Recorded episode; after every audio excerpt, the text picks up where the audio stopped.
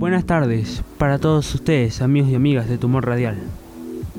Ojalá que hayan tenido un buen día, porque después de que escuchen nuestras tétricas y oscuras historias, van a desear nunca habernos sintonizado.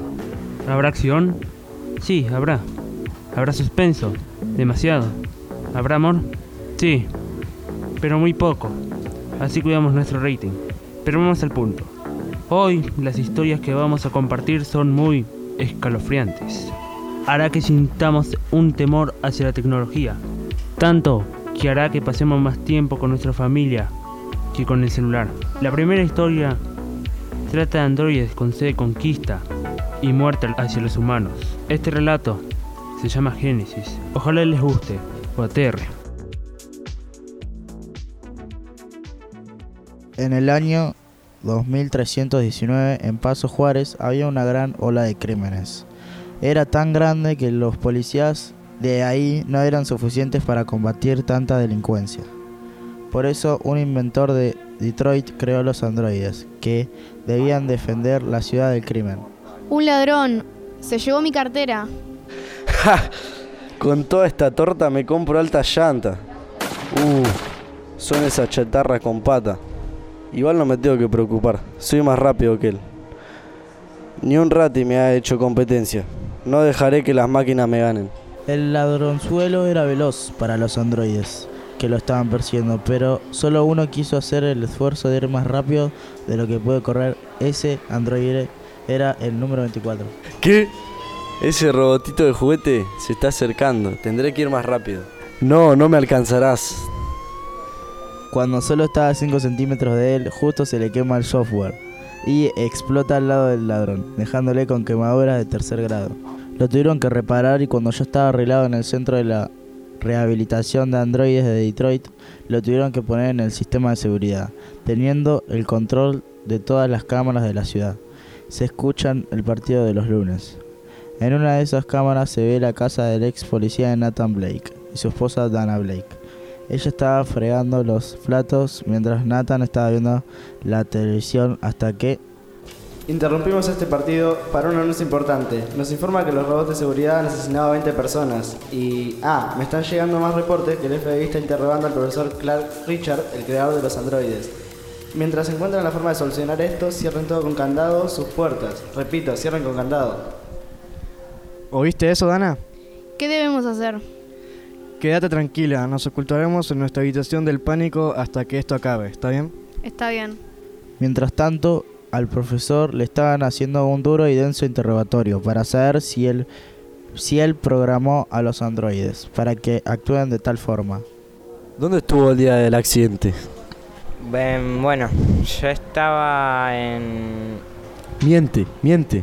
Sucias mentiras. Señor, tiene que ver esto. ¿Qué pasa, soldado? Se detecta una gran fuente de energía que está dañando los dispositivos móviles. Tal vez esos sean los androides. ¿Y cómo sé si el profesor no lo hizo?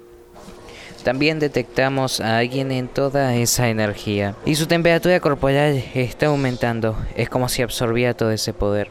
Esto me está aterrando. ¿Cómo podemos detener esta amenaza? Creo... creo que yo sé cómo. Recuerdo que tenía una versión beta de los androides. Solo lo puedo activar buscando en los archivos que tengo en este pendrive que estaba en mi bolsillo. Así activarlo y mandarle las coordenadas donde está el enemigo. ¿Y qué pasaría si también se vuelve loco? No se volverá loco, porque su metal es resistente. Tan resistente que es capaz de aguantar en una olla de calor sin que los circuitos se descompongan. Eh, si era tan bueno, ¿por qué lo desactivé?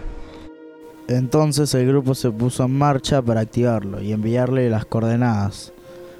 Ya siendo activado el robot, vuela por los aires como si fuera un avión, hacia el lugar donde se le indicó.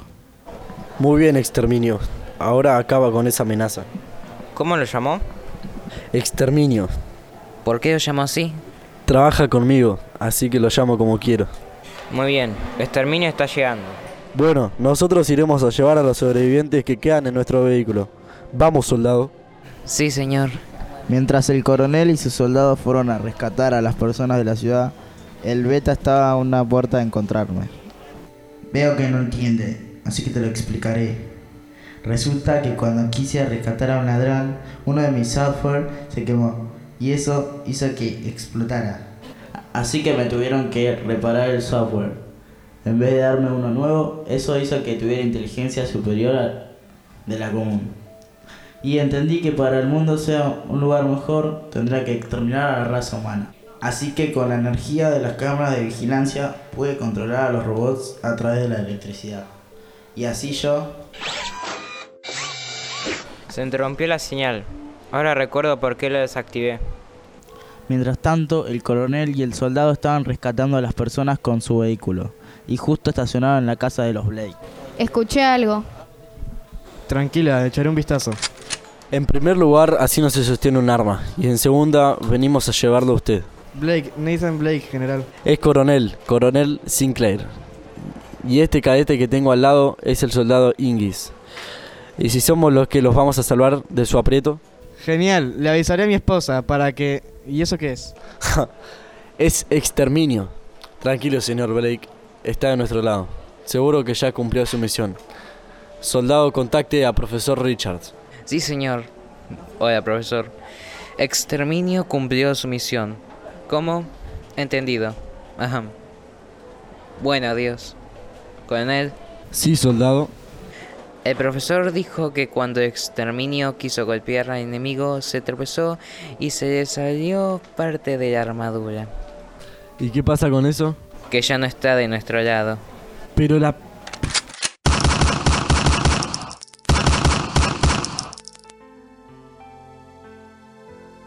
Es un triste final para una asombrosa historia. O un buen comienzo para una segunda parte, ¿no creen?